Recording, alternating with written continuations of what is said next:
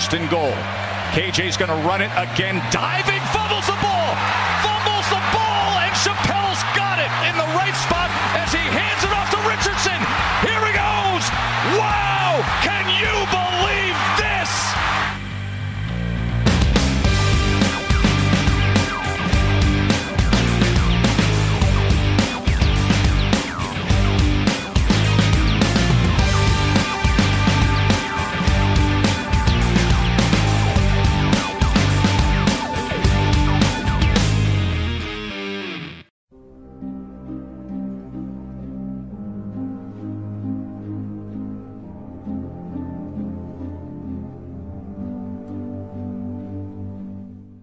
Salut à tous et bienvenue pour cette émission du podcast Ball, l'émission euh, consacrée à l'actualité du collège football en français avec aujourd'hui euh, la septième preview de cette saison 2023 qui approche. Mais aujourd'hui l'heure est grave. L'heure est grave. L'heure est au recueillement. L'heure est à la tristesse. Euh, que dire? Que dire fini. sur, euh, sur ces derniers, ces derniers jours, ces dernières semaines qui nous ont tous bouleversés, qui ont animé les réseaux sociaux, mis à feu et à sang ce qu'on appelle désormais X. et, on... et on va en parler aujourd'hui avec monsieur Morgan Lagré. Salut Morgan. Salut Greg, bonjour tout le monde. On parle aujourd'hui de la Feu Pac 12. Tout à fait. On connaissait la Pac-12 After Dark, After Dark, pardon Morgan. On va aborder dans cette émission la Pac-12 Before Dark, puisque bientôt elle n'existera plus. C'est une- c'est donc une émission collector que vous aurez dans, ce- dans ce 214e numéro du Bah, elle- podcast Ball. Elle n'existera plus ou va devenir la, la division ouest hein, de la Big Ten. Ce qui finalement... euh, euh, Oui, c'est une façon de voir les choses. Mais, mais à proprement parler, bon, c'est- voilà, c'est- elle va rejoindre la Southwest et la Big East. ils sont... on se souvient que la Big Ten avait appelé euh, ces, ces divisions légendes et leaders il n'y a pas longtemps. Ce qui serait quand même très drôle, c'est qu'on n'est pas obligé d'appeler ça ouest, est, sud, euh, nord. Ce serait très drôle qu'ils s'appellent ça la Pac 10 quand même. Ou la Pac 12. Oui, bah, alors, en termes de troll, je pense qu'on sera, on sera nickel là. là. Là, je pense qu'on aura atteint un degré de respect au niveau de, entre la Big Ten et je, je connais pas les rapports entre entre Kliavkov et Petiti, mais je pense que oui, si si ça vient à se faire, euh, ça peut être quelque chose d'assez savoureux en effet. Bon, pour en venir euh, plus sérieusement euh, à ce qui nous intéresse aujourd'hui, on va aborder euh, la Pac-12, donc 12 équipes au programme. On se le disait en fois plus Morgan, ce qui va être quand même assez particulier c'est qu'on va avoir une émission un petit peu en deux parties, c'est-à-dire qu'on va aborder une conférence Pac-12 version 2023 qui va être assez intéressante et assez palpitante à suivre malgré tout, qui a jamais en tout cas été aussi intrigante ces dernières années, donc on va en aborder les différents contours. Mais avant cela, on est forcément obligé, de par l'actualité de par les différents euh, contours, les différentes couches euh, d'informations qu'on a eues euh, ces derniers jours, ces dernières semaines, euh, de dresser un petit peu le portrait euh, de, de ce que sera, alors j'allais dire la PAC-12, ou en tout cas de, de l'endroit où iront les programmes actuels de, de la PAC-12. Alors, on va recommencer par le commencement. On rappelle que du coup tout était parti il y a un an de ça, du départ notamment de USC et de UCLA vers la conférence Big Ten. Ah bah c'est là le vrai point de départ. Et je dirais que c'est le vrai point de départ. En fait, l'été 2022 a été le point de départ de ce qu'on a vu par la suite sur l'année qui a, qui a, qui a suivi. Effectivement, il y a l'annonce du départ de USC, l'annonce surprise quand même, euh, de USC et de UCLA vers la Big Ten, qui sera effective à partir de la saison 2024. Mais si tu te souviens bien, parce que ça a été un des éléments majeurs de ce qui s'est passé ces derniers jours, c'est que la Big Ten a réussi à renégocier ses contrats TV avant la PAC-12. Or, normalement, euh, le contrat TV de la Big 12, se le contrat actuel, se terminait un an après la PAC-12. Donc le calendrier devait être le suivant. D'abord la PAC-12 qui renégocie ses, con- ses- ses contrats TV, puis la Big 12 ensuite, et donc entre ces deux conférences, on se tirait un peu la bourre parce que celui qui allait renégocier en premier allait euh, mettre le standard pour le suivant. Or, vous le savez actuellement, le gros problème, c'est que euh, on commence à, à compter les sous hein, parmi les grands groupes médias. On a d'ailleurs vu ESPN qui a fait des grosses coupures et qui a notamment renvoyé des figures emblématiques parmi les, analystes ou commentateurs dans les émissions vedettes que vous suivez peut-être sur ESPN. Donc c'est vraiment actuellement, il y a euh, un effort financier qui est fait par ces grands groupes médias, notamment parce que bah, ça commence à coûter cher le college football. Et donc, eh bien, parmi, entre la PAC-12 et la Big 12, le premier de ces deux conférences qui allait réussir, euh, qui euh, voilà, réussir à, négocier un contrat, allait assurer sa stabilité et par effet domino allait créer un gros problème pour euh, la conférence qui n'aurait pas réussi à négocier son, nouveau contrat TV. Et c'est exactement ce qui s'est passé pour la PAC-12 parce que il y a USC et UCLA qui s'en vont. Quand vous allez renégocier un contrat TV euh, sans ces deux programmes majeurs, au, niveau foot et au niveau basket pour UCLA, c'est très problématique. Hein. En gros, on va renégocier à la baisse. Et puis quand en même temps, eh bien, les acteurs majeurs de, de, ces contrats TV n'ont plus d'argent et viennent d'en donner beaucoup à la Big 12, ça met la Pac-12 dans une situation intenable et c'est exactement ce qui s'est passé. Ça fait un an que le, le commissionnaire de la Pac-12 nous raconte qu'il est en train de négocier un contrat en or, un contrat rénovateur, créatif, comme on n'en a jamais vu. La réalité, c'est qu'il était en train de négocier avec aucun grand acteur des, médias traditionnels, on va dire, et qu'il essayait de négocier avec Apple. Apple qui se positionne hein, de plus en plus, Apple qui a eu les droits de la MLS, hein, si je me me trompe pas, qui fait euh, voilà, qui, qui, vend via des abonnements euh, l'accès à, à, son contenu, et c'était un petit peu ce qui a mis, c'était le pari de, du, commissionnaire de la, de la Pac-12, c'est d'arriver avec un contrat signé avec Apple à hauteur de ce que peut offrir euh, la Big 12. Hein. On rappelle que la Big 12, c'est 31 millions de dollars par année assurés, donc une distribution égale à hauteur de 31 millions de dollars parmi tous les membres. Il en était très très loin. Hein, parce que lorsqu'il a, ouais, lorsqu'il a fait sa présentation le 1er août dernier, un Kliavkov, donc le, commissionnaire de la PAC-12, c'était à hauteur de 23 millions, mais alors, dans le meilleur des cas, c'est-à-dire vraiment avec des, à, hauteur d'abonnements qui sont très hypothétiques, on, va dire.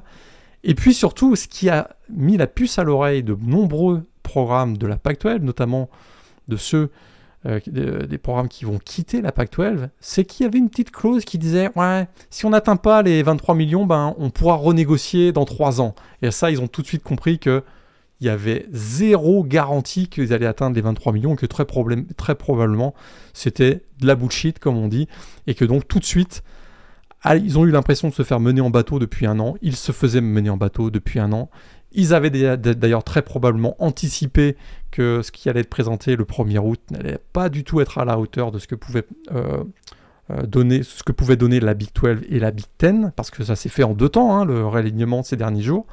Et donc c'est ce qui s'est passé, puisque, euh, et là j'en termine avec ça, on a donc d'abord Arizona, qui a quitté, donc qui a quitté la, Big, la Pac-12 pour la Big 12, a emmené dans son sillage Arizona State et Utah. Et dans un deuxième temps, après ce départ donc de ces trois programmes du sud de la Pac-12 vers la Big Ten, ben, Oregon et Washington.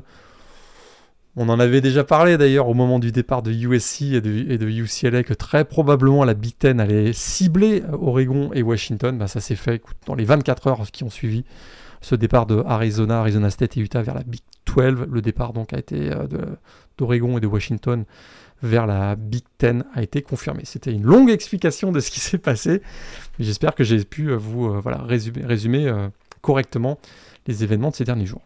Oui, non, ça le, ça le nécessitait, mais c'est vrai que malheureusement, c'est une accumulation de mauvaises décisions globales parce que. Un fiasco. Et, un, et, un, et, un, timing qui n'a pas toujours été excellent parce qu'on rappelle que l'ancien commissionnaire de la Pac-12, Larry Scott, était très sérieusement en disgrâce, notamment de par, de par sa gestion financière globale.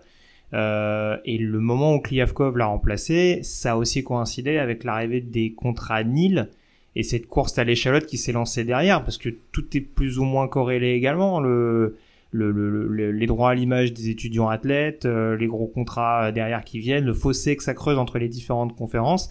Et à côté de ça, on a un commissionnaire qui vient à peine d'arriver, qui, qui manifestement a montré des grosses limites à pouvoir gérer de manière indépendante et totalement autonome euh, des, des, négociations euh, contractuelles avec des, des, gros médias. Et tu l'as dit, malheureusement pour lui, à vouloir jouer cette partie de poker menteur et à vouloir temporiser, beauté en touche systématiquement dès que la question lui était posée en conférence de presse, ça a commencé à mettre la puce à l'oreille à quelques programmes. Donc USC et UCLA ont initié le mouvement parce que je pense qu'ils se sont dit si on le fait pas maintenant, bah peut-être que après ça va être trop tard, donc autant aller au, entre guillemets au plus offrant.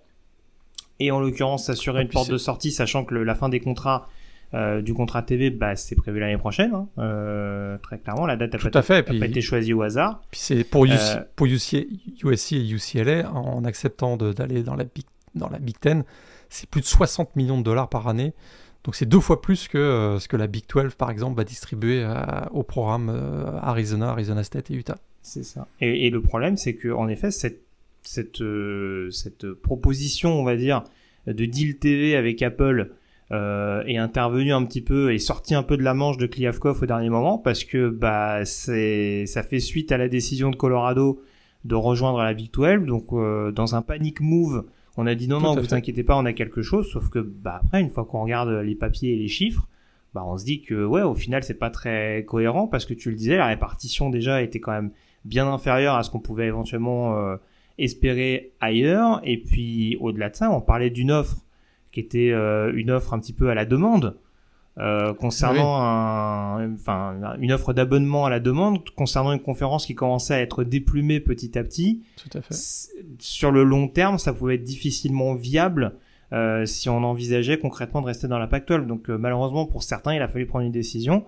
Ça a été quand même extrêmement rapidement, mais on l'a dit aussi, les délais faisaient que avec l'échéance de 2024, il fallait quand même prendre une décision. Exact. Là, contrairement à l'ACC où on fait des grands effets d'annonce, on en avait parlé dans la preview ACC si on vous invite à, éventuellement consulter le podcast et la situation notamment autour de notamment de Florida State et de Clemson où il y a en effet ce ces contrats qui sont signés jusqu'en 2036 et euh, ces, ces deals ces, ces droits ces droits à l'image je sais pas comment on pourrait les appeler mais ces droits ces droits TV euh, tout simplement ce, ces, ces droits de propriété on dira euh, qu'appartiennent euh, qu'appartiennent à la conférence ACC où là pour le coup bah même avec les grandes annonces on est forcément obligé de temporiser un petit peu pour faire les choses on va dire de manière correcte et pas sortir des clous.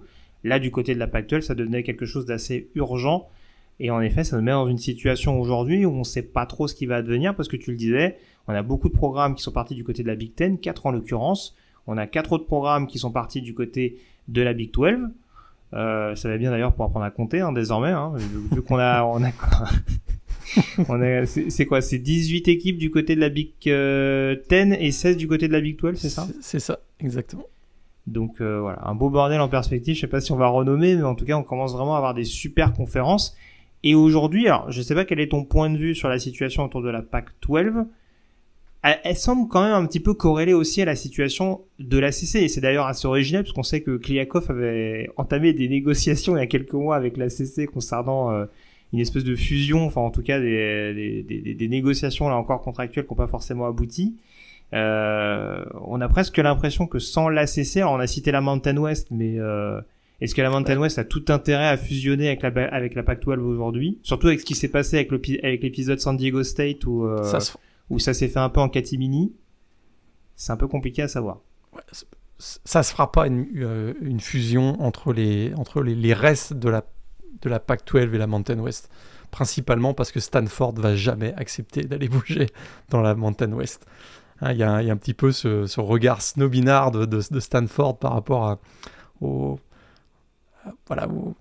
la différence académique qu'il peut y avoir. Euh, alors, ce qui est quand même complètement incroyable, c'est que chaque année, Stanford euh, est récompensé pour ses, euh, résultats sportifs. Hein. Chaque année, l'université Stanford est classée numéro 1 au niveau NCA, tout sport confondu.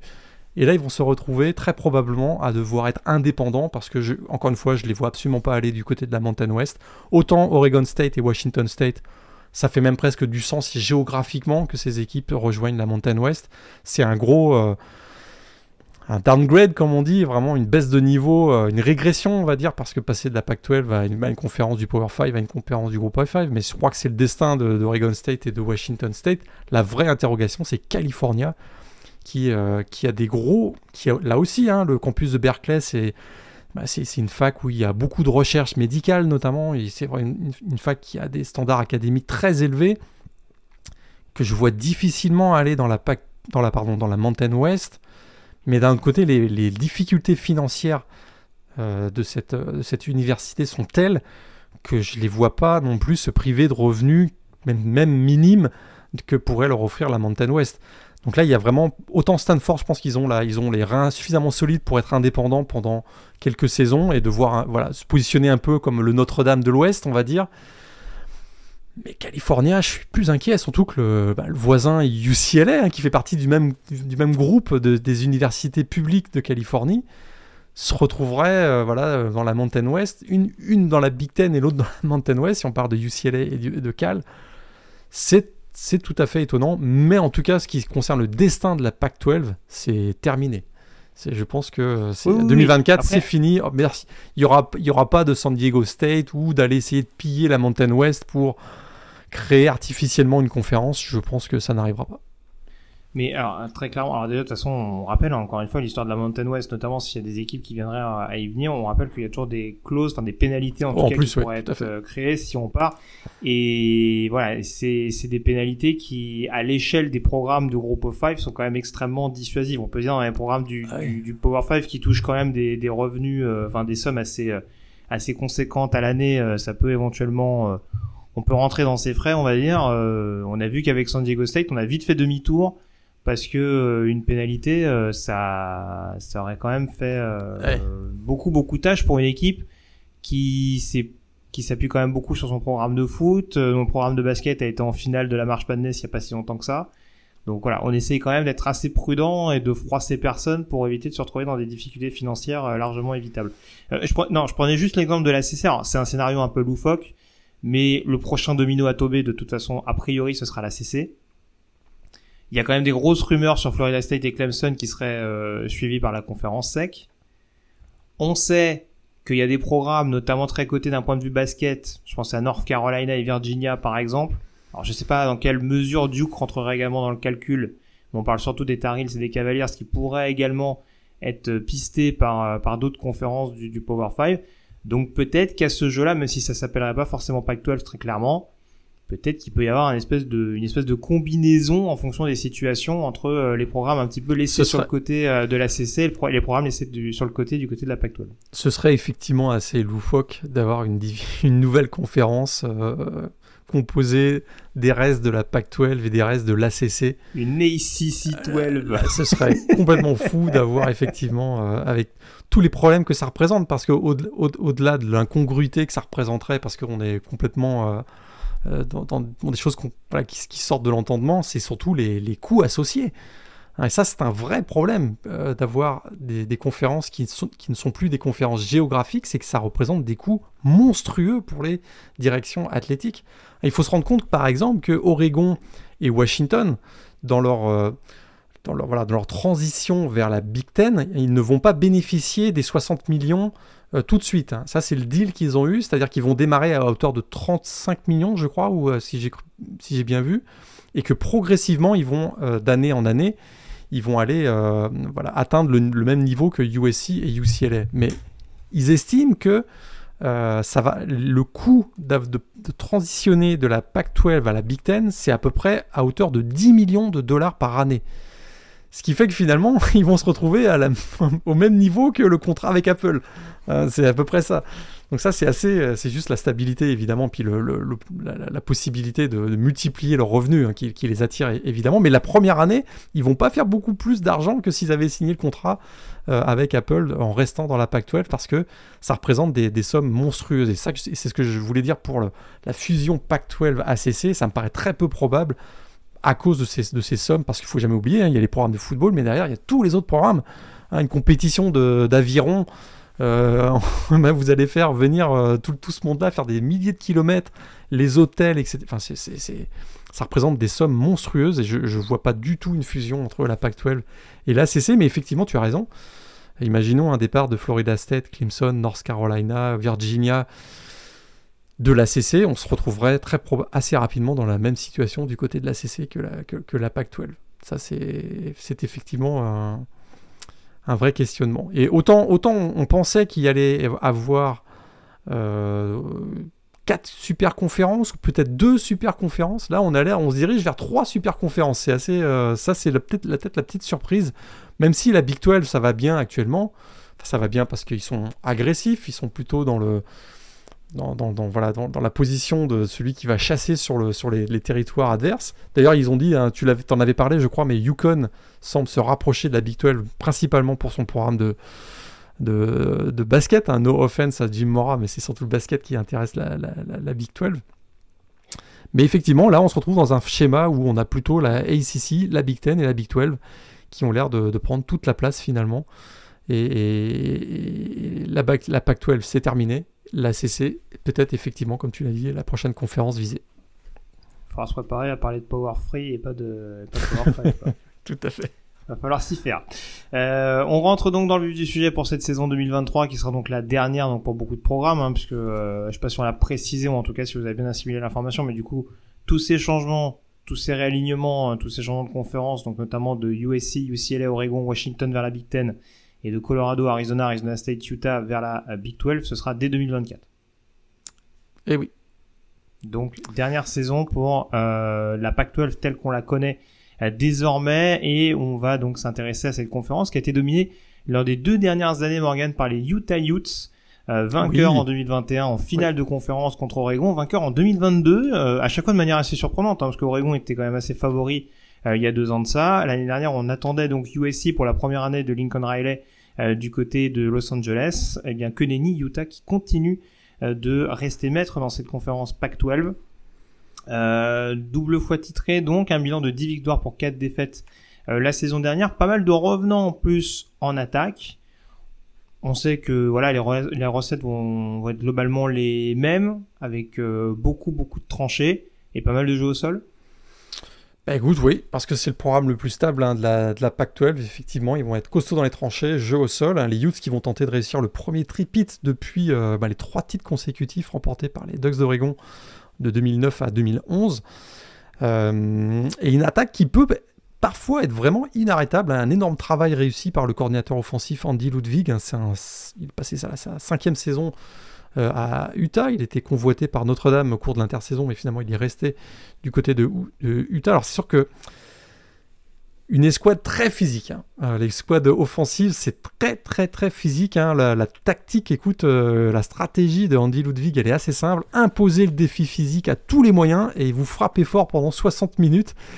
Et d'ailleurs, ça a coûté parfois quelques blessures euh, dans, le, secteur offensif, notamment au quarterback Cameron Rising, qui sera de retour, lui qui s'était blessé au genou euh, blessure subie lors du Rose Bowl face à, face Penn State, mais il sera de retour. Hein, lui qui a réussi 6500 euh, yards à la passe en carrière, 58 touchdowns en 3 saisons comme starter.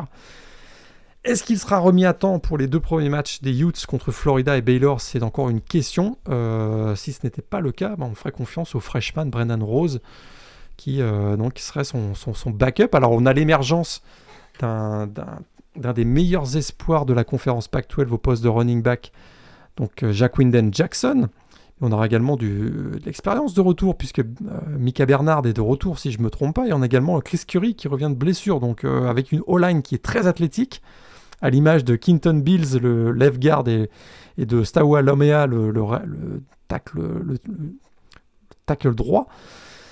Eh bien, c'est une attaque qui devrait rester encore extrêmement intimidante, d'autant plus que, écoute, ils ont perdu Dalton Kincaid, qui est voilà euh, je pense que c'était le premier Titan drafté en, avril dernier. Mais ils n'ont pas vraiment de problème. Ils ont toujours euh, Brent Cute et, Thomas Yasmin qui avait qu'on a beaucoup vu également l'an dernier. Donc je pense que la transition va très très bien se faire. Et comme la défense est, aussi intimidante, malgré euh, bah, il n'y a, peut-être pas d'icône comme pouvait l'être Devin Lloyd le linebacker et Clark Phillips le cornerback ces dernières saisons, mais il y a beaucoup beaucoup de, talent dans cette euh, défense qui était écoute, numéro 1 du pays au nombre de sacs et pour les plaquages pour perte l'an dernier. Tout à fait, oui. 14 titulaires de retour, 7 de chaque côté. Et euh, on l'avait plus ou moins dit dans la preview, notamment sur le top 25. Quelques joueurs qui vont rester assez explosifs, notamment euh, d'un point de vue receveur. Hein. tu parlais du boulot d'Andy Ludwig. 11e attaque du pays en termes de points marqués par match, hein, avec plus de 38. Donc c'est quand même...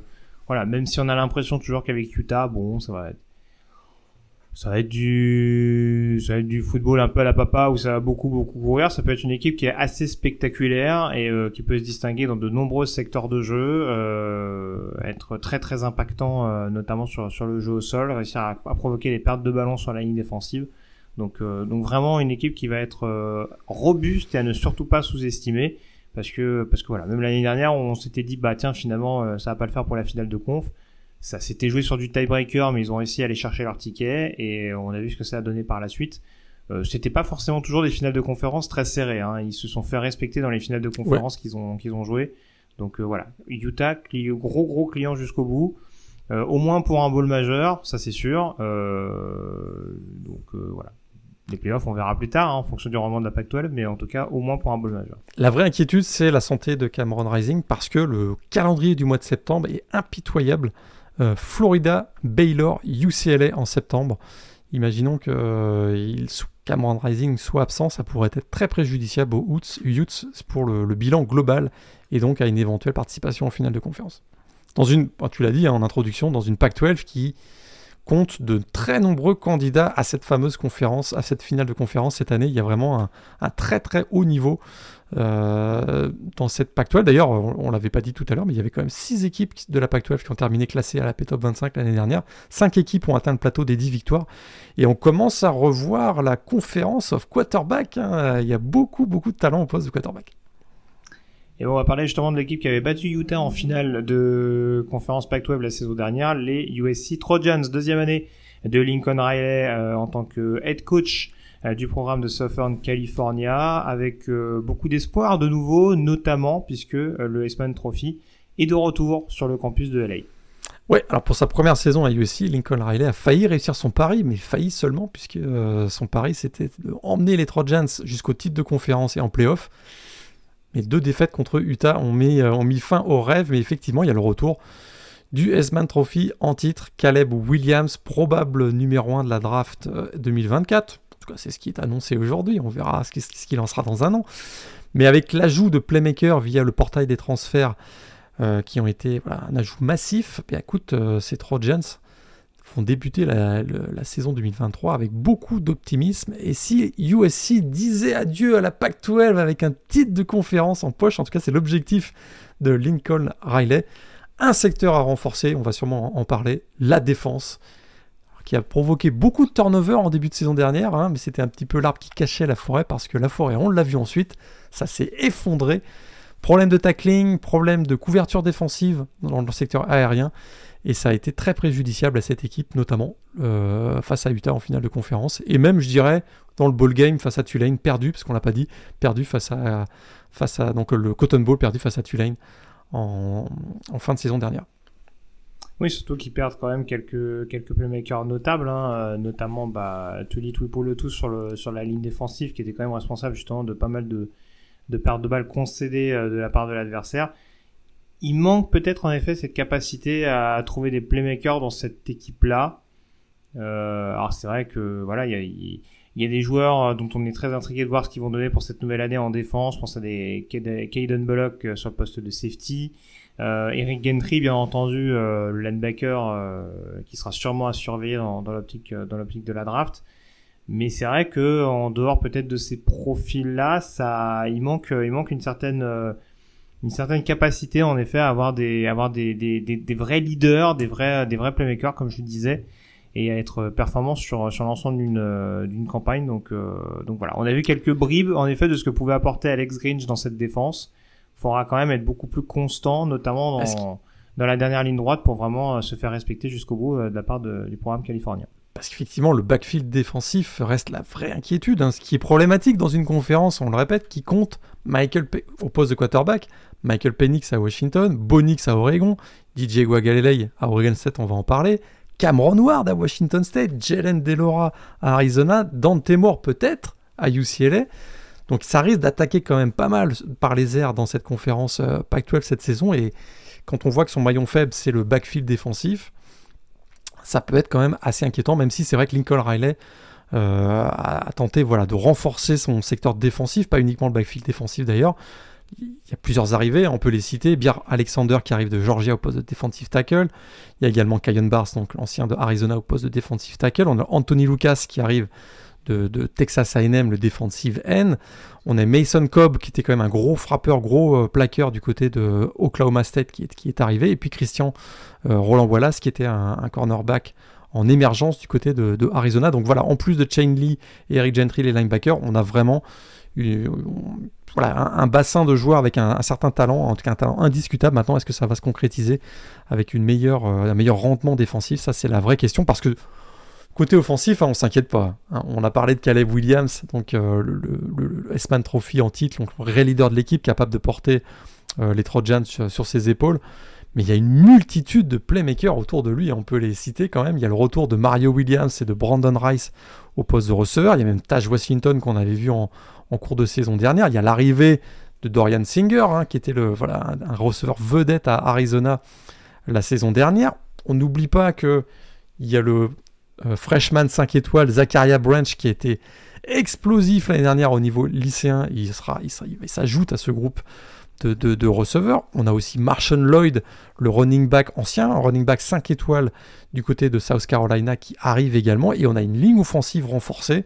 Michael Tarkin au poste de left tackle. On a un vrai prospect NFL de l'autre côté avec Jonah Monheim, donc euh, le, tackle droit. écoute, la depth chart, ça a vraiment de la gueule. Maintenant, est-ce que ça va se matérialiser par des succès?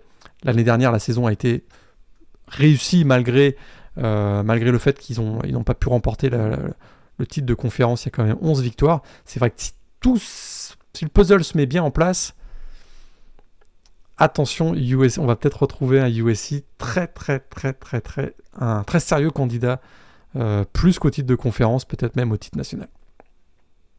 Très bien, on va pouvoir passer à un autre adversaire potentiel, les Washington Huskies, auteur de 11 victoires pour deux défaites euh, la saison dernière, deux défaites concédées euh, coup sur coup, hein, et la défaite notamment à Arizona State a fait beaucoup de mal dans ce fameux tiebreaker hein, avec Utah dont, dont, je parlais tout à l'heure. En tout cas, euh, pour les débuts du head coach Calen DeBoer du côté de Washington, Morgan, ça a quand même été une grosse, grosse sensation.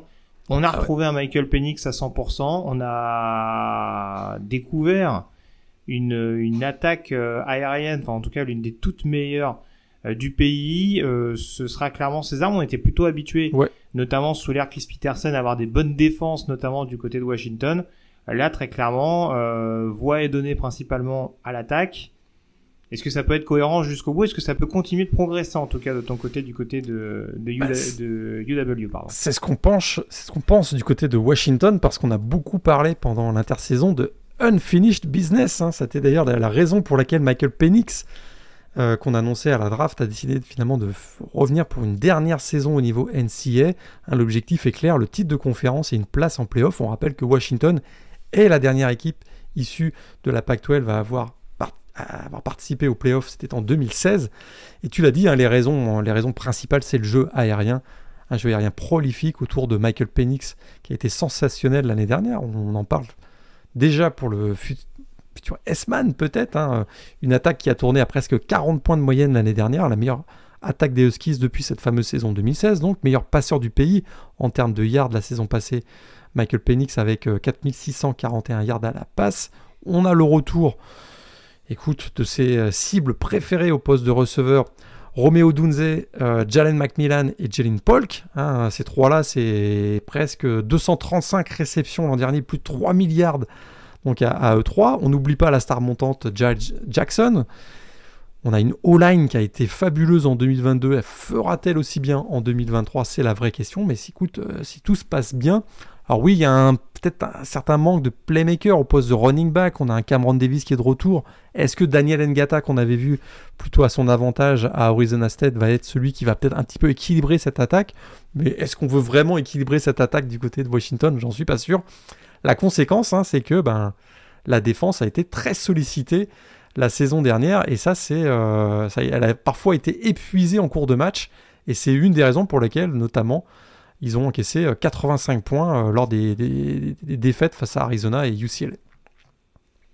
Oui, c'est ça. Alors du coup, euh, en effet, c'était pas forcément déshonorant la saison dernière du côté de du côté de défense de Washington, mais tu le disais, en effet, le style de jeu peut certainement avoir eu un impact sur les prestations globales. Ce qui est intéressant du côté de Huskies, c'est que il y a eu des blessures de cadre notamment, des blessures malheureusement assez récurrentes, et on a quand même réussi à trouver une certaine profondeur. C'est-à-dire que cette année, on a quand même les retours de certains habitués. Je pense à des fois Niolo Foscio sur le poste de linebacker, euh, Zion Tupuola Fetoui euh, sur la ligne défensive, mais euh, c'est des joueurs qui ont quand même été assez bien remplacés la saison dernière respectivement sur leur position, donc linebacker et defensive end, ou en tout cas euh, edge rusher on dirait extérieur du côté de, du côté de, du front seven.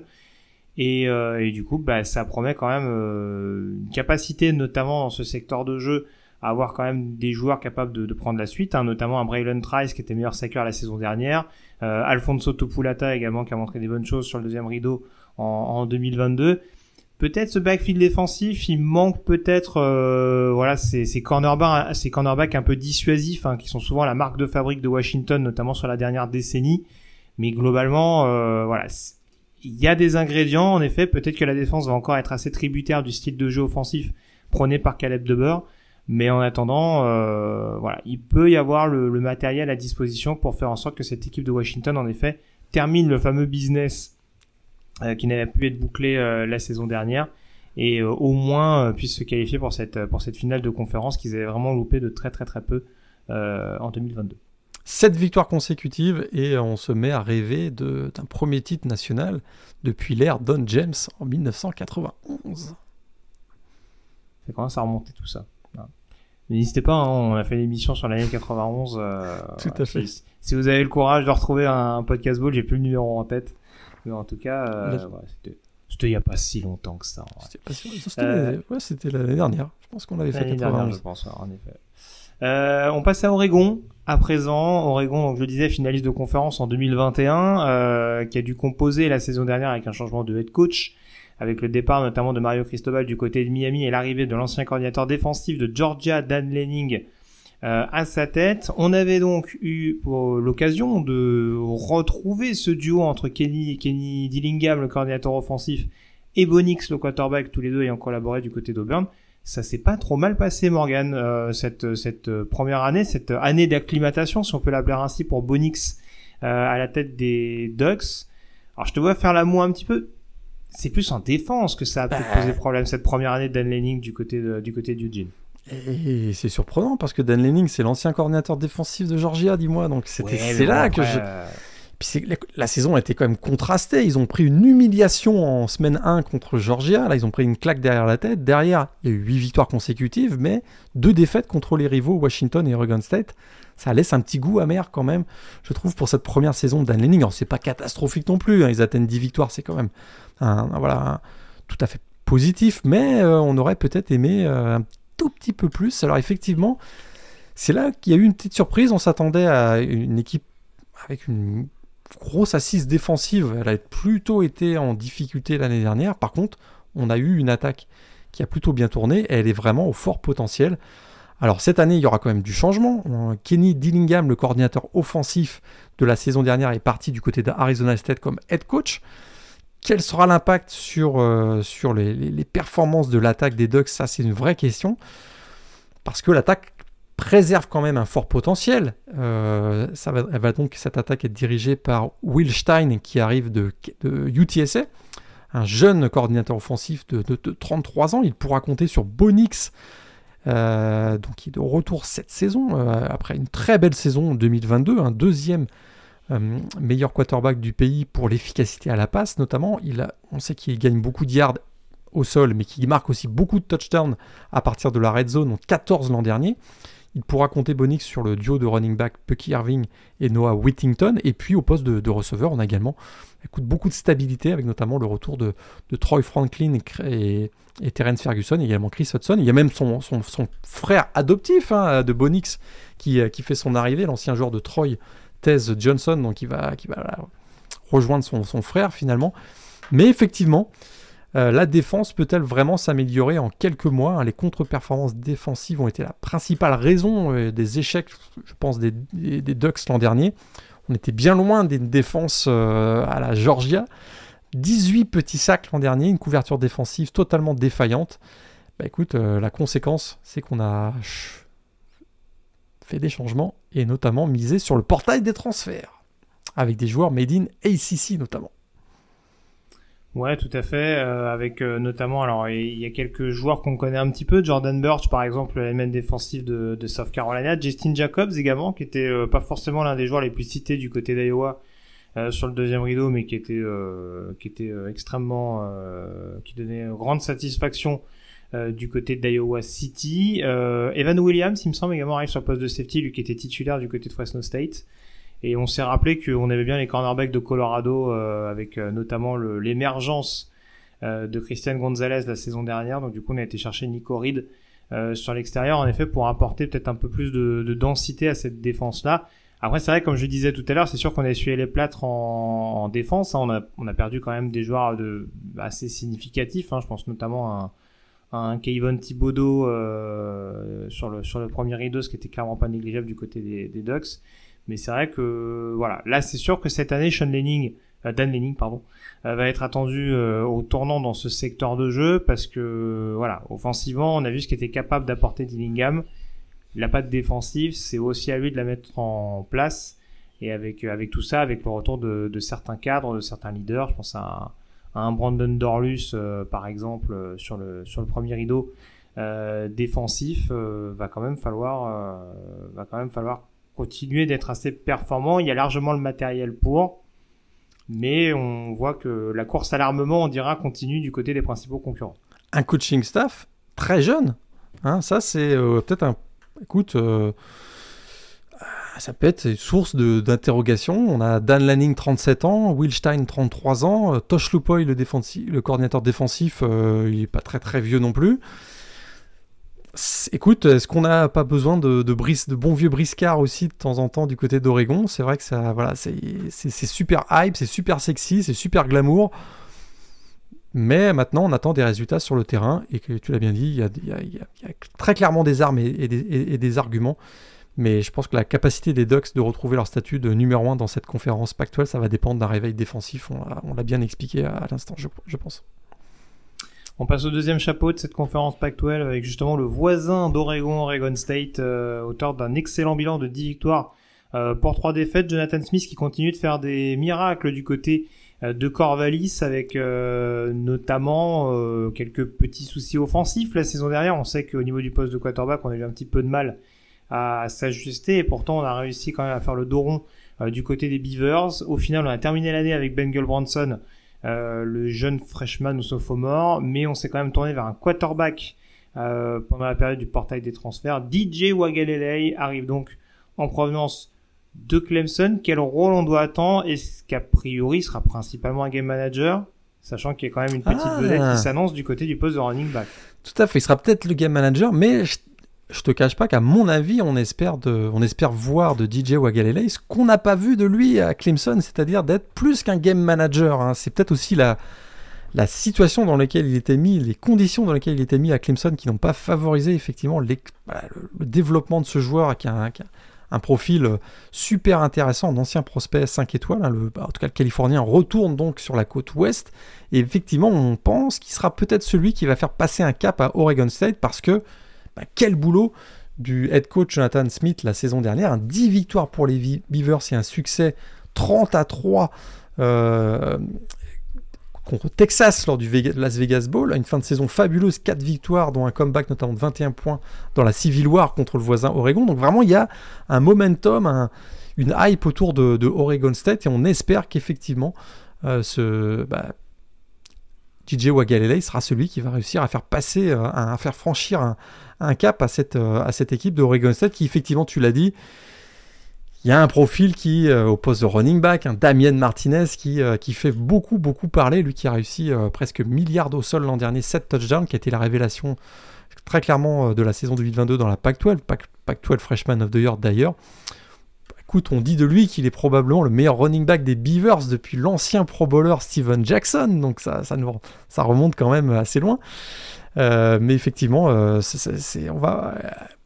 Il y a DJ Wagalele, il y a Damian Martinez, il y a cette O-line, 5 hein, titulaires de retour, une O-line super, robuste, euh, notamment on pense au prospect NFL Joshua Gray, qui est vraiment un joueur super intéressant sur cette O-line. Beaucoup de stabilité donc en attaque. Et effectivement, je répète une dernière fois, mais peut-être que DJ Wagalele est celui qui va faire franchir un cap à cette équipe des Beavers. Parce que la défense a beaucoup surpris l'an dernier avec un, boulot incroyable du coordinateur défensif Trent Bray notamment. Oui, là, je, confirme, tu es vraiment dans le bon wagon de DJ, c'est sûr. on, te fait une entière confiance là-dessus. Par contre, oui, défensivement, oui, il va falloir voir ce qu'on est capable de, refaire. C'est sûr que le, départ de certains cadres, on était un petit peu inquiet du retour de nombreux DB l'année dernière, euh, vu qu'ils n'étaient pas forcément à la fête en 2021. Mais en tout cas, ça fait beaucoup d'expériences qui partent d'un coup au niveau du, du secondary. On a la tour de contrôle sur le deuxième rideau à Mart Spites, notamment, qui est parti du côté de d'LSU aussi. Donc c'est vrai qu'il va y avoir cette, euh, ce renouvellement, on dira, de talent euh, du côté de la défense d'Oregon State, autant en attaque. On se dit que vu la patte de Jonathan Smith depuis son retour du côté de Corvallis, ça peut être quelque chose d'assez cohérent. En défense, pour l'instant, on est encore un petit peu dans l'expectative pour savoir s'ils vont réussir à être vraiment pleinement au rendez-vous de, des échéances qu'il va y avoir et de la, de la concurrence assez rude qui s'amorce du côté de la conférence Pactuelle. On passe à la deuxième équipe de ce deuxième chapeau. Je vois que tu arbores fièrement leur maillot derrière toi, Morgan. Euh, il a son plus beau maillot de DTR euh, avec le numéro 1 doré. Euh, UCLA donc, et avec cette principale question notamment, qui prendra la suite de eh Dorian Thompson Robinson C'est la principale question du côté du UCLA parce que globalement, on s'est encore beaucoup appuyé sur le portail des transferts du côté de euh, j'ai oublié son prénom. De type Kelly, pardon, je sais pas pourquoi j'avais un doute. J'allais l'appeler Brian. je, je, je, pensais à un autre de tes copains. Restons sur Chip pour l'instant. Euh, mais voilà, donc gros renouvellement notamment sur les skill position. Euh, on en avait parlé notamment lors de la preview du top 25. On change de QB et de running back. C'est une interrogation en tant que telle aussi pour le jeu au sol. Mais forcément, le quarterback dans un système type Kelly, ça a aussi toute son importance. Parce qu'effectivement, euh, ce, sera, ce sera le gros point d'interrogation. Ce sera, on est encore d'ailleurs dans une bataille de quarterback lors, lors du, début des, des, fall camp. Plusieurs candidats, euh, profils un petit peu différents. On a, on a le vieux briscard qui connaît la maison, euh, Ethan Garbers. On a le, voilà, celui qui, euh, qui a été transféré de Kent State au cours de l'intersaison. Colin Schley, dont on dit le, plus grand bien. Et puis il y a la star montante, en tout cas on l'espère la star montante, mais celui qui arrive avec une grosse hype, l'ancien le prospect 5 étoiles, Dante Moore, euh, qui sera celui qui va diriger effectivement l'attaque des Browns. Euh, made in euh, à la mode Chip Kelly en 2023, ça c'est la, la, vraie question, mais il y a pas, il y a des questions pas uniquement au poste de quarterback, parce que tu l'as dit, il y a quand même pas mal de départs au, skills position. Il y a Dorian Thompson Robinson, donc le quarterback, mais il y a Zach Charbonnet, le running back. Et puis il y a les receveurs euh, Jake Bobo et Casimir Allen. Ça fait quand même beaucoup, beaucoup de, voilà, de, contributeurs clés de la saison dernière qui ont, qui ont, qui ont quitté le, campus de Westwood. Alors euh, voilà, il y, a, une nouvelle vague de joueurs autour de, du quarterback titulaire. On aura l'arrivée bien sûr du running back Carson Steele l'ancien de Ball State à 1556 yards la saison dernière dans le top 10 national. On a également l'arrivée de Michael Sturdivant, un receveur euh, vedette de California la saison dernière, et celui de Kyle Ford qui arrive du voisin USC, euh, qui vont donc euh, aider Cam Brown qui lui est de retour. Comment ces joueurs vont s'adapter ou Est-ce qu'ils vont rentrer dans le moule de, l'attaque Chip Kelly? C'est encore un vrai, point d'interrogation. Et puis, euh, ce qui est aussi inquiétant, c'est qu'on a une ligne offensive en, totale reconstruction et on sait que les systèmes Chip Kelly, ça demande des répétitions. Est-ce qu'ils vont en avoir suffisamment avant le début de la saison? C'est la vraie question. Tout à fait. En tout cas, sur la ligne défensive, il n'y a pas de quoi forcément être euh, inquiet au, premier abord. Alors, certes, il y, a des départs notables sur l'intérieur de la ligne, hein, qui ne sont pas forcément à négliger d'emblée. Et c'est vrai que d'un point de vue pass rush, euh, il me semble l'avoir déjà dit, mais on est quand même sur peut-être l'un des tout meilleurs pass rush de la conférence Pac-12, euh, avec les deux frères Murphy notamment et, ouais. et là Euh, il faudra parce que alors certes sur les squads de linebacker il y a quand même un petit peu de profondeur. Darius Moissao de retour. On sait qu'ils sont allés chercher Olu Oladejo qui avait fait une bonne saison l'année dernière du côté de California. Après il y a un gros renouvellement sur le backfield défensif et c'est clairement dans ce secteur-là avec les quarterbacks que tu citais tout à l'heure qu'il va falloir éviter de trop s'exposer du côté euh, du côté du, programme euh, jaune et bleu, si je peux l'appeler ainsi. Donc, euh, donc voilà, gros point d'interrogation du côté du CLA. Pour l'instant, on ne sait pas trop à quelle sauce ils vont être mangés entre guillemets cette année. les premières semaines vont être assez déterminantes en effet pour savoir si le process va prendre un petit peu plus de temps que prévu. Mais pour l'instant, euh, on peut se dire que ça peut prendre un peu plus de temps par rapport aux, autres, euh, aux autres grosses écuries pour l'instant. Ouais, j'aime beaucoup euh, là en tout cas le, le linebacker, qui est un des meilleurs défenseurs euh, de cette Pac-12. Bah, on espère qu'avec l'atout, euh, on espère que, en tout cas, la défense du UCS sera pas grippée, parce que ce sera quand même un grand paradoxe. Bref, euh, ceci étant dit, on continue sur le deuxième chapeau avec euh, notamment Washington State et son bilan donc de 7 victoires pour 6 défaites la saison dernière. Euh, alors on sait que Jake Dykers avait fini l'exercice 2021, donc lui qui avait succédé à l'époque à Nick Rolovich dans des situations un petit peu euh, problématiques, hein, où, l'ancien head coach, notamment de Washington State, ne voulait pas se faire vacciner euh, contre la Covid. Euh, donc ça avait amené, ça avait amené Jake Dykert à être promu avec notamment une fin d'exercice assez canon. On s'attendait à quelque chose de très sexy cette année d'un point de vue offensif, en tout cas en 2022, avec notamment l'arrivée de d'Eric Morris, ancien head coach de d'Incarnate World et son ancien quarterback à l'époque Cameron Ward. C'était plus la défense qui nous a bluffé en l'occurrence du côté de en 2022. Je sais pas quel est ton ressenti Morgan là-dessus. Ce qui ne veut pas dire que l'attaque peut pas progresser cette année, très clairement. Tout à fait, parce qu'au niveau offensif, on a été un petit peu déçu hein, quand même. On s'attendait peut-être à un, petit peu mieux. Mais effectivement, euh, la, défense, notamment le pass rush, avait été une des grosses euh, satisfactions du côté de l'an dernier. 33 sacs avec l'émergence de deux joueurs qui ont été sélectionnés dans l'équipe All Pac-12 à la fin de l'année 2022. Les deux défensives ends, donc Ron Stone et Brennan Jackson.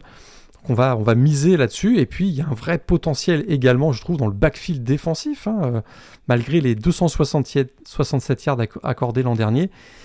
Il y a eu du mieux au cours de la saison, avec notamment l'émergence du cornerback Shaw Smith-Wade. Donc, euh, écoute, effectivement, défensivement, et ça a été euh, plutôt une bonne satisfaction l'année dernière. Il y a encore il y, a, encore la place à l'amélioration. Il y a peut-être aussi une inquiétude avec le, départ du linebacker euh, Diane Henley qui, frappait très très fort, euh, sélectionné dans la première équipe All Pac-12 l'an dernier.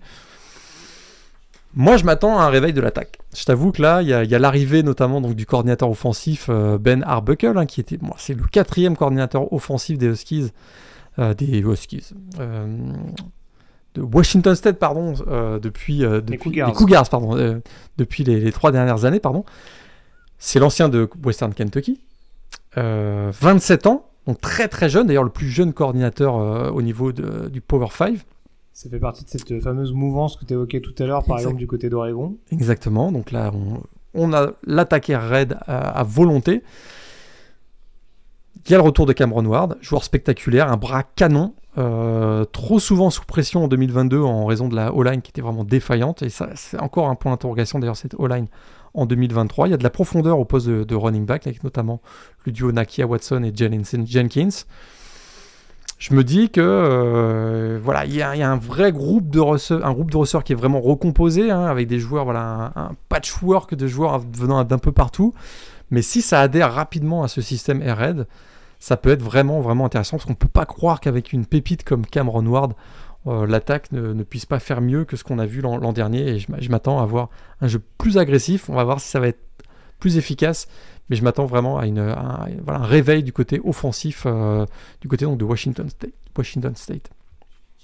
Oui, une des principales questions. Alors tu disais en effet, euh, je partage ton, ton engouement, on dira ton impatience concernant le, développement de, cette attaque.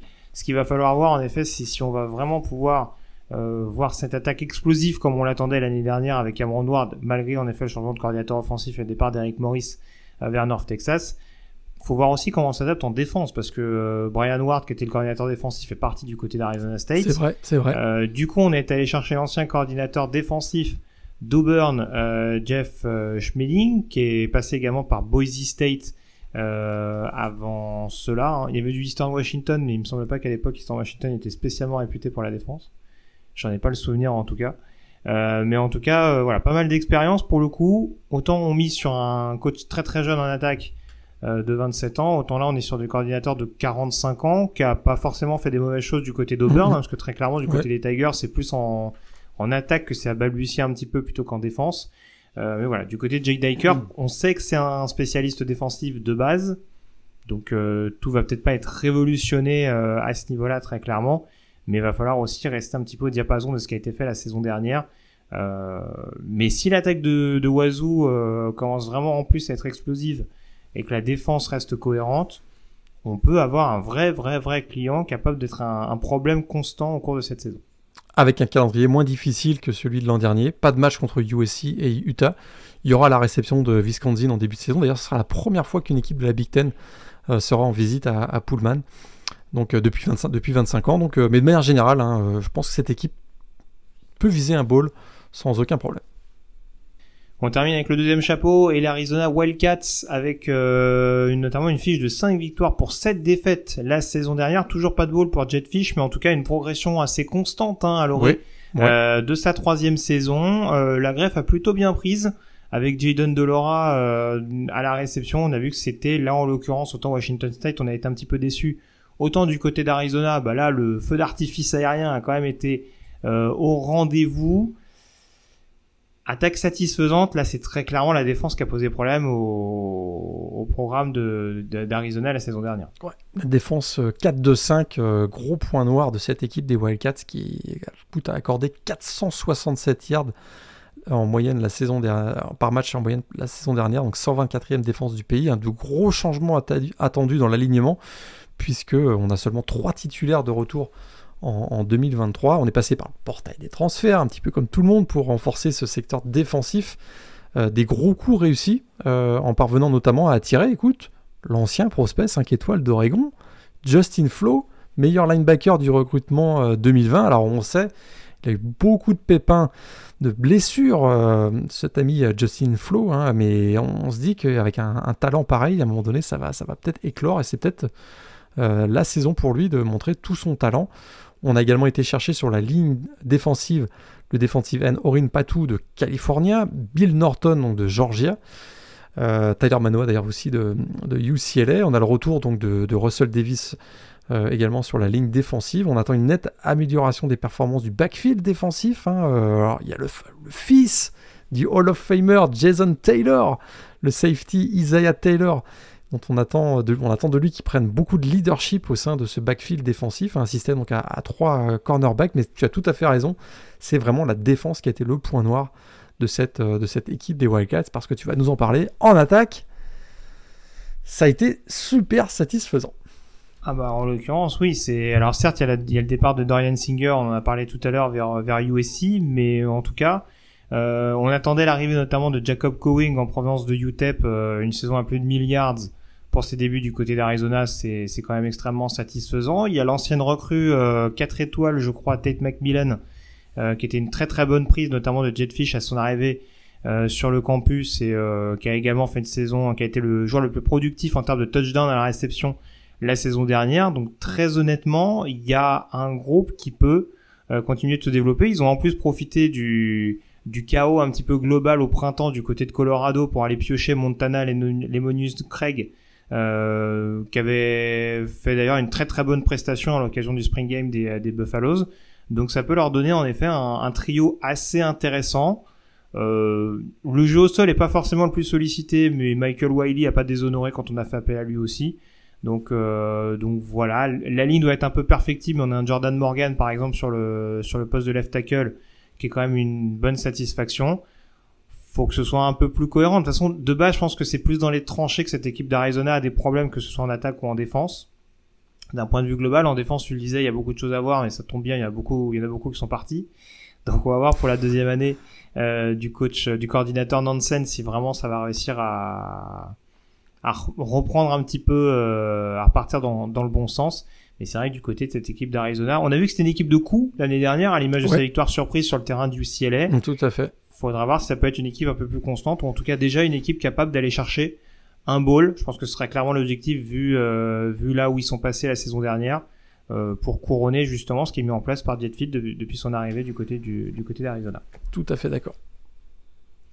On passe du coup au troisième chapeau désormais avec euh, California, bilan de 4 victoires pour 8 défaites la saison dernière.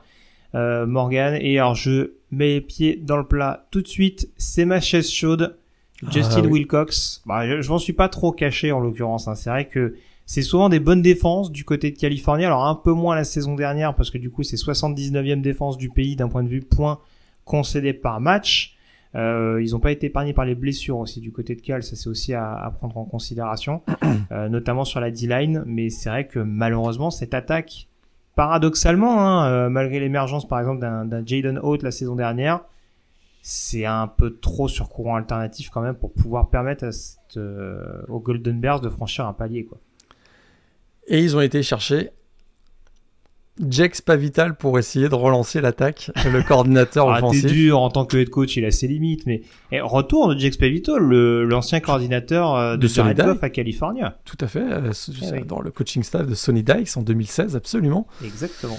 Donc là, on va avoir une attaque raide au tempo élevé. Hein. C'est la marque de fabrique de Jack Spavital. Alors, est-ce là, on commence déjà à parler des, points problématiques. C'est est-ce que le quarterback Sam Jackson qui arrive de TCU c'est vraiment la solution à ce poste qui sera crucial euh, au sein de l'attaque euh, des Golden Bears? Je ne sais pas. Alors, une attaque est raide quand on a l'émergence d'un joueur aussi fantastique que Jalen Hott euh, au poste de running back, je m'interroge. On sait que la Raid n'est pas non plus anti-running back. Hein. On, a, eu souvent des running backs qui ont brillé dans des attaques Air Raid, mais quand même, euh, lui qui a réussi 900, presque 900 yards au sol l'an dernier pour son année freshman, on se souvient de son énorme perf face à Arizona, 274 yards, 3 touchdowns.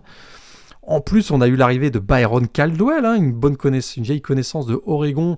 On a également eu l'arrivée de Justin William Thomas qui arrive de, Tennessee, avec toute cette profondeur au poste de running back, euh, faire le, virage vers la air raid, je m'interroge, euh, d'autant plus que la ligne offensive a été en grande difficulté la saison dernière, un 33 sacs accordé sur l'ancien quarterback titulaire Jack Plummer, hein, qui a d'ailleurs filé, euh, qui, est, qui est vite parti. Il a pensé ses plaies du côté de Purdue. De, Louisville, pardon. De, Louisville maintenant, voilà. Et écoute, comme la, la, la, run protection a été vraiment approximative aussi l'an dernier, on met en place une air raid, mais en même temps, euh, on a un groupe de running back très fourni et on a perdu le meilleur receveur de l'équipe, euh, euh, Michael Sturdevan qui est parti du côté de UCLA, on en a parlé tout à l'heure. Je m'interroge.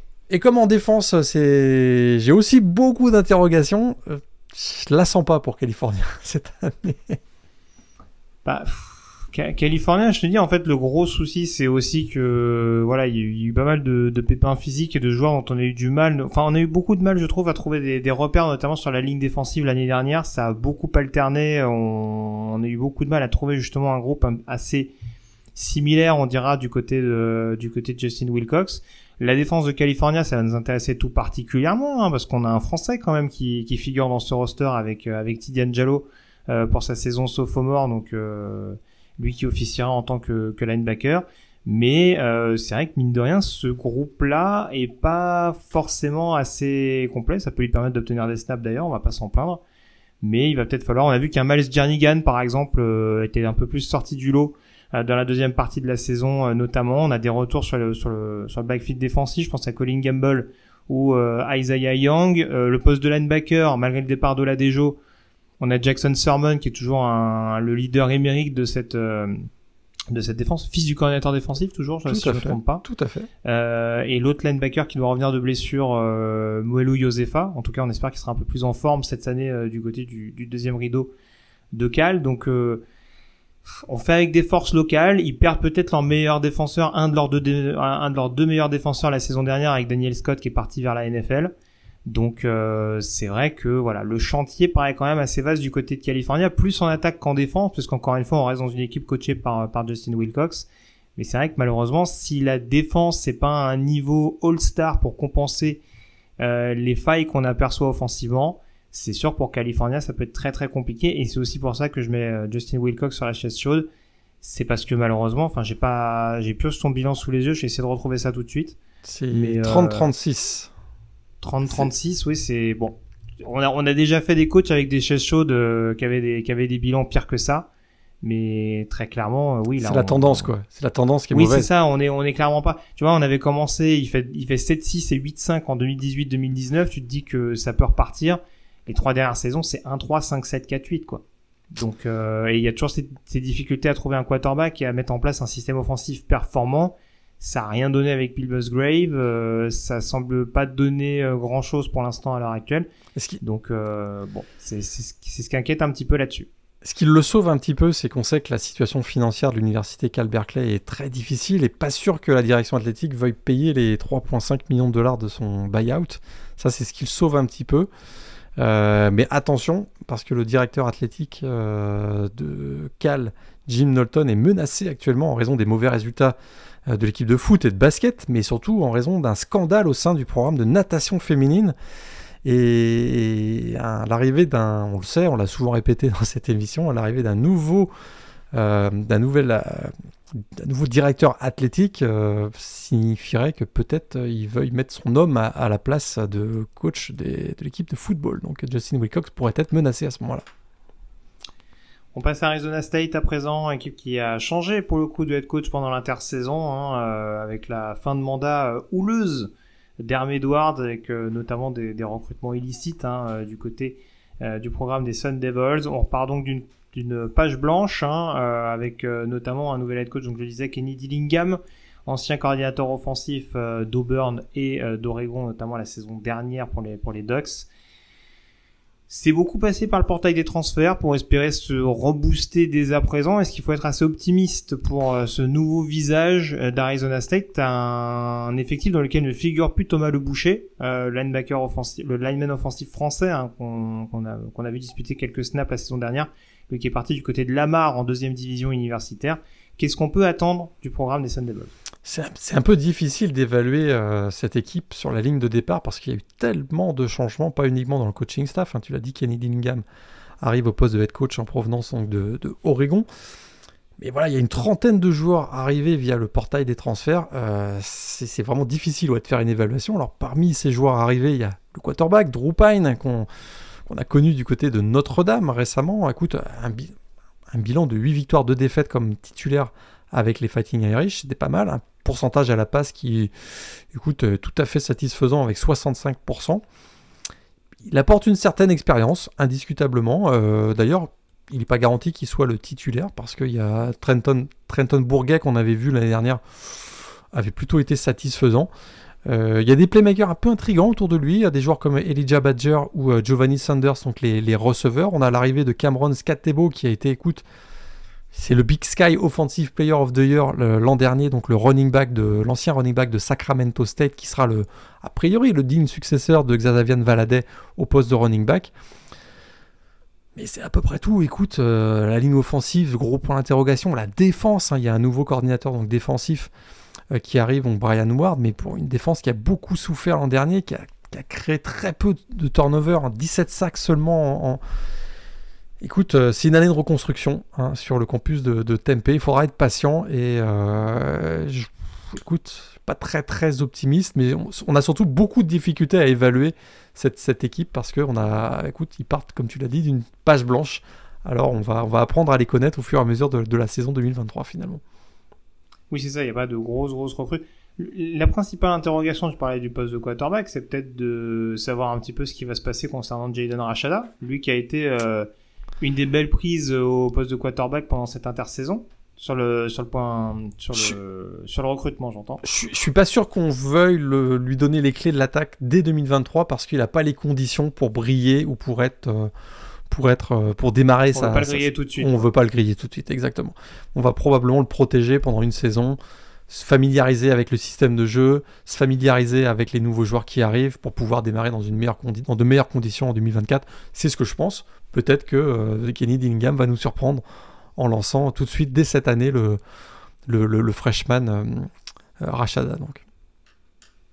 On passe à présent à Stanford avec un bilan de 3 victoires pour 9 défaites l'année dernière, même bilan que les Sun Devils. Et alors là, Morgan, j'ai très très très peur pour la première année de Troy Taylor en tant que head coach. Là encore, une page s'est tournée, départ de David Shaw, euh, historique coach de Stanford hein, depuis euh, oh début 2010, si je ne dis pas de bêtises, même fin des années 2000. Euh, on a décidé de tourner la page du côté du, du Cardinals, qui était un petit peu inéluctable désormais après beaucoup d'années un petit peu en, demi-teinte. Alors Troy Taylor arrive, euh, star local, hein, ancien head coach. Tu parlais de Scatebo à Sacramento State. Troy Taylor était son head coach euh, la saison dernière. Euh, il franchit donc le cap euh, en intégrant la première division universitaire, mais j'ai presque envie de dire avec un effectif FCS. Parce que là, quand on regarde le roster global de Stanford, ça brûle les yeux. Hein. Ah bah là, tu parlais de page blanche euh, pour Arizona State. Euh, là, la page, elle est plus que blanche du côté de Stanford. On voit tout est à reconstruire. Deux titulaires de retour en attaque, trois en défense. Effectivement, écoute, en mode reconstruction. Il n'y a rien d'autre à dire. Écoute, on peut peut-être citer le, quarterback Harry Patou, a priori, qui va démarrer. on Deux touchdowns, zéro interception l'année dernière. On peut s'en contenter sur le peu de snap qu'on a vu. Lui qui voilà. bon, ratio, bon ratio, bon ratio, Oui. il y a peut-être un rating de 200 l'année dernière. Hein. attention. Hein. On avait, on, a des, voilà, il y a le retour de joueurs qu'on a déjà vu, hein, avec sous le maillot de Stanford, le running back Edgy Smith et le Titan d'ailleurs Benjamin Yorashek qui est plutôt, euh, plutôt intéressant. Il y a l'ancien euh, prospect 4 étoiles au poste de receveur, Tiger Beckmeyer, qui vient d'arriver. Est-ce qu'il va être lancé dès 2023 Je suis pas sûr. Pour le reste, écoute, tout est à reconstruire, notamment la défense. On a donné les clés de la défense au coordinateur défensif euh, Bobby April, qu'on avait connu comme coach de linebacker à, Wisconsin. Mais là encore, c'est très difficile d'évaluer cette équipe, tellement il y a eu de, changements au sein de l'alignement. Et en plus, il y a des changements stratégiques, avec l'arrivée de Troy Taylor, qui va amener un jeu beaucoup plus euh, aérien à, cette attaque de Stanford. C'est ça, en fait, quand on regarde de plus près. Euh, en attaque, oui, on peut éventuellement essayer de s'appuyer sur, euh, sur quelques bonnes recrues sur la ligne offensive et sur les running backs qui seraient de, de retour pour laisser un petit peu de temps, une petite période, un petit temps d'acclimatation au jeu aérien. Mais quand on regarde défensivement, en plus, le peu de joueurs qui étaient à peu près satisfaisants l'année dernière, c'est parti. Euh, Steven Aaron, Steven Aaron, meilleur plaqueur la saison dernière, ça a transféré. Caillou Blue Kelly, c'est parti en NFL le cornerback. Jonathan McGill également le safety euh, autant, euh, autant de 7 passes défendues et de 2 fumbles recouverts l'année dernière, ça a filé ailleurs aussi. Donc euh, il y a très très peu de certitudes. Je dirais peut-être la principale certitude, c'est qui? C'est David Bailey, peut-être sur le sur le premier rideau euh, d'un point de vue défensif. Ouais. C'est très très très mince. Ça va y avoir un renouvellement tel que, encore une fois, avec la force de frappe qui s'amorce chez les voisins de la côte ouest, ça risque d'être très très très compliqué cette saison 2022 pour, pour Stanford. Et cette saison 2023 pour Stanford. Et on était à un bilan de 3-9 l'année dernière. J'espère qu'on va franchir les deux victoires pour le Cardinal hein. ah bah il y a un premier match contre Colgate euh, non pas contre, contre ah, Hawaii pardon. Il y aura ce, fameux match contre Sacramento State en semaine 3 mhm. euh, au-delà de ces deux matchs là je ne les vois pas gagner d'autres rencontres je t'avoue. Donc, ça risque d'être quelque chose d'assez compliqué, mais ouais, ouais c'est vraiment, c'est vraiment l'équipe peut-être qui fait le plus peur en amont de cette saison de Pac-12 parce que, euh, voilà, très clairement, euh, tu vantais les, les, le, bilan sportif de Stanford chaque année. Je sais pas si le football en 2023 aidera à, augmenter ce, non. Ces, ces résultats probants. Euh, on termine. On aurait pu faire un podcast entier voilà, et je m'excuse d'en parler maintenant, Morgan, parce que on, on en est à 1h10 d'émission et du coup, bah, il reste encore une heure. Puisqu'on va parler de Colorado. Les Colorado Buffaloes veut, veut, veut transfer you, j'ai presque envie de dire. Hein. On sait que Lane Kiffin avait bien se targuer un petit peu de ce terme il y a quelques années. On voit qu'il est un peu revenu en arrière hein, concernant le portail des transferts, ou en tout cas euh, ce qui en est fait récemment. Euh, faut dire que Dion Sanders met la barre très haute depuis son arrivée du côté de Boulder avec un nombre incalculable de départs bah, et euh, d'arrivées. C'est alors du jamais vu. Ouais, je revérifie sur mes fiches en termes de starter de retour. Combien j'en avais noté? Un seul euh, On a un ou deux, ouais, je pense. Attends, j'ai retrouvé, j'ai, retrouvé ça. Euh, je crois que non, c'était deux, deux en attaque et je crois que c'est Gerard Christian le tackle et il doit y avoir Van Wells le centre. Ouais, et en défense. C'est à peu près tout. En défense, il n'y avait pas Trevor Woods qui était de retour aussi, le safety, là, mais. Ah, peut-être. C'est à peu près tout. Euh, bah, écoute, un, un, effectif totalement reconstitué via le, le portail des transferts. C'est un. dire qu'ils étaient à 1-11 l'année dernière, je l'ai pas dit, mais bon, Ils euh, étaient ça nécessitait peut-être cela aussi. Hein. Tout à fait, 1-11 l'an dernier. C'est vraiment un cas d'étude. On va vraiment, euh, écoute, découvrir quelque chose qu'on n'a jamais vu, c'est-à-dire comment se comporte une équipe totalement reconstitué via le portail des transferts et non pas par le recrutement. Euh, alors c'est sûr qu'il y a l'arrivée de Ian Sanders, on connaît hein, son passé de joueur évidemment au niveau NCA mais aussi au niveau NFL, on connaît son passé récent de head coach avec Jackson State et ça s'est quand même pas, pas si mal passé, même plutôt très bien au niveau FCS. Là, il fait le, il fait le saut vers la FBS. Un coaching staff séduisant. Hein. C'est vrai qu'il y a, Sean, Sean, Lewis qui est un, le coordinateur offensif qui a fait ses, qui, a démontré son, talent à Kent State. Et là aussi, il, fait un saut vers, le Power 5. Charles Kelly, écoute, euh, très, très, un, stratège défensif euh, très réputé, lui qui était l'ancien coordinateur défensif de Florida State et qu'on a vu comme analyste défensif à Alabama ces quatre dernières années. Et puis on va peut-être s'attarder sur voilà le, le, talent brut à certaines skills position, comme peut-être comme on a rarement vu du côté, du côté campus de Boulder, mais est-ce que ces stars en puissance euh, ne cachent pas finalement le, reste de l'effectif dont on peut quand même pas mal parler, je pense? Bah, forcément, la principale intrigue, c'est vrai qu'on s'intéresse à un Sanders, mais il y en a forcément un deuxième qui va nous intriguer euh, énormément sur la position de quarterback, c'est euh, Shadur Sanders, le, lui qui, était déjà en compagnie de son père du côté de Jackson State la saison dernière, dont on, a, vu dont on a vu qu'il pouvait être un excellent euh, quarterback double menace, que ce soit au niveau FCS ou même d'ailleurs pendant le spring game, hein, parce que il a quand même, il a quand même fait étalage de, de tout son talent. Donc c'est vrai que ça peut être, ça peut vraiment être une grande grande curiosité à, à voir à ce niveau-là. Euh, après, euh, après c'est vrai que je regardais un petit peu le, le groupe de receveurs. Euh, on a pris un petit peu à gauche à droite. On avait parlé lors de la preview de South Florida. Xavier Weaver et, et, Jimmy Horn qui sont pas des mauvais receveurs en tant que tels, mais ce qu'on a vraiment à faire à des receveurs numéro 1, c'est pas sûr non plus. Euh, on risque, on, a... on risque d'ailleurs de voir beaucoup Travis Hunter au poste de receveur, je pense. Oui, tout à fait, oui. Euh, ancienne recrue 5 étoiles, on le rappelle, hein, lui qui avait fait la sensation euh, il y a... J'ai dit quoi Running back non, non, non, mais il, a été recruté au poste de cornerback, mais il risque d'être utilisé comme receveur, c'est ce que je voulais dire. Tout à fait, c'était le premier ou le deuxième joueur du pays il y a deux saisons de ça, enfin en tout cas lors de la campagne de recrutement 2022, il avait étonné tout le monde en préférant aller à Jackson State plutôt qu'à Florida State, je crois à l'époque, hein, euh, tout à fait. ses faveurs. Et là en l'occurrence, il réintègre la première division universitaire, mais dans un rôle un petit peu euh, double plateau comme on dit hein, euh, typiquement comme Dion Sanders aime bien le faire. On a l'impression que c'est un peu son son, son fils spirituel. Autant ses deux enfants jouent hein, puisqu'il y a aussi euh, son autre fils Shiloh, Shiloh, qui joue sur le poste de safety. Autant autant voilà il y a, il y a le fils spirituel de Dion Sanders Travis Hunter en effet qui jouera cornerback mais aussi beaucoup beaucoup receveur au sein de cette escouade là donc voilà. C'est bien s'il se blesse qu'on lui souhaite pas bien entendu.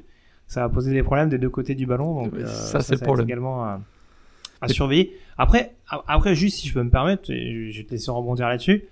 D'un point de vue recrutement, on n'a pas été euh, complètement inactif du côté de Colorado parce qu'il y a deux grosses interrogations. C'est Dylan Edwards sur la position de running back hein, qu'on a vu assez explosif. Alors tu vas peut-être le dire, mais il y a d'autres recrues intéressantes qui sont arrivées sur cette position-là.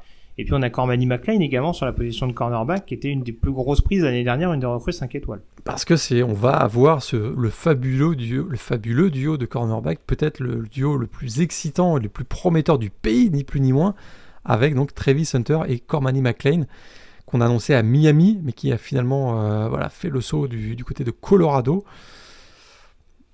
on s'excite beaucoup, mais aucun d'entre eux n'a joué un seul match au niveau FBS encore. Donc on va, attendre de voir. Là, c'est sûr que c'est, reluisant et il y a une grosse hype autour de deux. J'attends de voir encore euh, ce qu'ils vont réussir face à, des attaques FBS, notamment dans une conférence où ils vont euh, se faire pas mal viser a priori. Donc euh, ça va être assez intéressant à, voir. Après, voilà, c'est sûr que la défense, bah, tout est à reconstruire, comme on le disait, et c'est sûr qu'il y a, des joueurs intéressants qui ont été recrutés. As parlé, tu as parlé de Shiloh Sanders donc, qui arrive de, Jackson State. Il y a Lavonta Bentley qui arrive de Clemson. Ouais, mais enfin, Clemson, il n'était pas vraiment un, titulaire indiscutable. Et euh, on compte beaucoup sur Shane Cox, euh, qui était un joueur All Ivy League euh, à Dartmouth. J'attends de voir quand même. Oui, c'est ça, qui peut être la vedette du premier rideau, peut-être avec Derek McClendon, qui était devenu un solide titulaire à Florida State. Et c'est vrai que cette ligne défensive, en effet, on a l'impression qu'on a mis, euh, on a tout mis un peu dans le mixeur et on a fait bon bah allez-y les gars, montrez-nous qui arrive à peu près à, sortir du lot. Mais a priori, McLeod et McLendon pardon et Cox devraient être les, les deux fers de lance à, à ce niveau-là. Je sais pas si c'était complet. en, en, défense, en tout cas, il y a, y a un poste sur lequel on a mis beaucoup l'accent, c'est la position de safety. Il y a beaucoup de joueurs qui arrivent de Jackson State. Encore une fois, on a cité. alors, tu parlais de Woods qui revient, qui était déjà là, qui était déjà sur le campus l'année dernière. Le deuxième fils Sanders. On a Stillman, Stillman Craig également, si je ne me trompe pas sur son nom, qui était également du côté de Jackson State l'année dernière. Roderick Ward qui arrive de FCS également, de George, de Southern Utah également. je pourrais en faire plein. un hein. Miles Lusher qui arrive de d'Arkansas aussi. Mais vraiment, on a presque l'impression qu'on va jouer avec euh, trois, limite quatre safety également, avec un safety qui jouerait de manière un peu hybride sur le deuxième rideau. Euh, mais ça va beaucoup, beaucoup blinder dans ce, dans ce secteur-là du côté de, du côté de Colorado. Et, c'est là aussi où c'est très très intriguant de voir ce que peut proposer Charles Kelly du côté, de, du côté des Buffaloes. Ce qui est un peu problématique, c'est que oui, ils ont été ultra actifs via le portail des transferts, mais à l'inverse, c'est un programme comme USC qui va chercher des stars dans d'autres programmes. Là, ils ont été un peu récupérés. Écoute, euh, les, les backups de backup, quoi. C'est ok, mais oui, il y a quelques joueurs vraiment intéressants. On en a déjà cité. On, on a d'ailleurs pas cité Alton McCaskill, le running back qui arrive de, Houston, lui qui avait quand même plutôt bien fait ces, dernières années, qui est très, très, assez prometteur. Mais écoute, à part les, euh, les 3-4 euh, joueurs, voilà, vraiment les, gros playmakers a, qu'on a déjà cités, je suis pas convaincu de la profondeur et du talent global de, cette équipe pour l'instant. Alors oui, il va y avoir la hype d'Ian Sanders, il va y avoir une, semble y avoir une grosse adhésion autour de lui, et ça peut, ça peut générer et maximiser le talent qui est à sa disposition. Mais écoute, après la première vague de la depth chart, là, je suis un peu inquiet quand même. Après, de toute façon, disons-le clairement, euh, la contrainte de ce qu'a décidé de mettre en place Dion Sanders en rebouleversant complètement son groupe après le printemps, c'est aussi des automatismes et des répétitions que tu as en moins par rapport à la concurrence dans la Pac-12. Et tu vas avoir uniquement les fall camp euh, ah dans les jambes au moment de démarrer la saison. En plus, il démarre euh, quand même avec TCU et Nebraska. Hein, donc c'est pas non plus, même si euh, Nebraska est pas forcément à la fête ces dernières années, c'est un programme qui espère aussi être en renouveau avec l'arrivée de Matt Rule en tant que head coach. Donc, euh, donc c'est vrai que ça va être une petite problématique, mais on, s'est beaucoup appuyé en effet sur des joueurs qu'on connaissait. On a beaucoup cité des joueurs de Jackson State. Il y en a aussi sur la ligne offensive. On sait qu'il y a beaucoup de joueurs de Kent State également qui arrivent sur la O-line pour rejoindre justement le nouveau coordinateur offensif Sean Lewis, qui était head coach du côté des Golden Flashes. Mais euh, voilà, je te, je te rejoins. C'est sûr que ah, là, très clairement, on prend un peu des petits bouts à gauche à droite. On essaie de voir si on, si avec des joueurs revanchards, on arrive à, à construire un certain noyau. Et je pense que l'année prochaine, on va s'en redonner à cœur joie sur le portail. Parce que là, c'est quand même c'est les backups du Power 5 et quelques joueurs vraiment intéressants du groupe of 5. C'est un peu, c'est un, bon, après, après, il y a des joueurs encore. Chite McClendon, Dominic à Arkansas, ça joue un petit peu. Enfin, il y a, voilà, je, je, te rejoins par exemple sur un Bentley, en effet, qui est en manque de temps de jeu euh, du côté de Clemson. Après, devant lui, il y a quand même Trotter et Carter, par exemple, euh, si on part par là. Mais euh, mais je te rejoins, voilà, encore une fois, c'est des joueurs qui ont une expérience assez relative pour certains. On a cité le poste de receveur euh, tout à l'heure aussi. Forcément, euh, voilà, sortie de des petites merveilles qu'on verra éventuellement de, de, de chez Dur Sanders et des capacités, euh, des jeux un peu improvisés qu'il sera capable de, de, mettre en place. En effet, ce sera peut-être pas toujours rose pour pour Colorado et ça, ça a été l'élément essentiel avec notamment le le bowl qui était souvent disputé par Dion Sanders euh, avec, avec Jackson State, dont j'ai plus le nom malheureusement. Euh, c'est aussi que Celebration Bowl C'est le Celebration Bowl, merci. Et euh, c'est que du coup, bah, on sait pas ce que vaut Dion Sanders dans un contexte eh vraiment très compétitif, type bracket du, de, des playoffs FCS. Donc c'est vrai que ça aussi, mine de rien, malgré le, le côté showman qu'on connaît, malgré les bilans extrêmement euh, extrêmement flatteur ou en tout cas euh, très pertinent qu'a Dion Sanders à la tête de à la tête de Jackson State. On ne sait pas si ça peut être vraiment très concluant sur l'ensemble d'une campagne, encore plus dans une Pac-12 qui, comme on l'a dit depuis tout à l'heure, peut être amené à être encore plus compétitif cette année. Euh, faudra peut-être clairement pas s'attendre à, à, première vue à voir Colorado en finale de conf de cette année. Quoi. On n'a pas encore fait nos, nos, pronostics. Non. Bah écoute, on va les faire maintenant parce qu'on a déjà dressé le, le portrait des 12 équipes euh, globalement de cette euh, future feu Pac-12. Morgan, quelle sera la dernière finale de conférence Pac-12 selon toi? Colorado, Stanford. oh, le troll. Et non. USC contre. Alors on rappelle, il y a, il y a, il y a plus de, il y a, il y a plus de divisions. Il y a plus de divisions, donc c'est. Donc je vois USC finir premier et Washington deuxième à l'issue de la saison régulière. Alors, je vois USC en 1. J'avoue que, alors, je, suis peut-être un peu frileux, un peu pisse-froid, mais euh, j'ai très peur de Michael Penix et d'une éventuelle rechute. Franchement, je ne lui souhaite pas. C'est pas, c'est, pas le genre de podcast où on est là à faire, ah, je suis sûr qu'il va se blesser. Mais à Indiana, ça l'a quand même beaucoup poursuivi. Tant mieux si ça n'a pas été le cas l'année dernière. J'espère que ça continuera comme ça. Ce sera en plus crève-cœur, sachant que tu l'as dit, il a fait exprès de revenir pour le, pour justement euh, finir la belle histoire éventuellement du côté de Washington. Mais on a quand même vu que c'est un quarterback très fragile et j'ai un peu peur, même s'il doit manquer que un ou deux matchs par exemple cette année, que ce soit peut-être un peu rédhibitoire pour Washington. J'hésite entre Utah et Oregon. Je vais quand même y aller avec une petite finale USC-Oregon. Et je vais te donner mon vainqueur, je mets une victoire de USC, Moi aussi. pour être original. Moi aussi. Toi aussi, victoire de USC contre Washington. USC, champion de la PAC-12 en 2020. Voilà ce qu'on pouvait Et en playoff. Et en playoff. Oh, et dis donc. ouais, ouais. Ah, ça se rattrape bien de l'année dernière. Hein. euh, Ça, se rattrape, ça se rattrape bien de la fin de saison calamiteuse contre Utah et Tulane. Euh, mais bon, voilà en tout cas ce qu'on pouvait dire.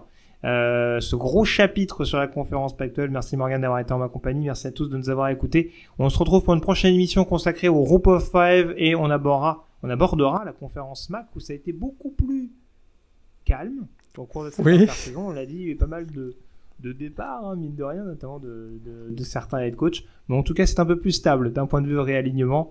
Euh, ça nous permettra d'y voir un petit peu plus clair dans l'optique de cette saison 2023. Merci à tous et à très vite pour un nouveau podcast ball.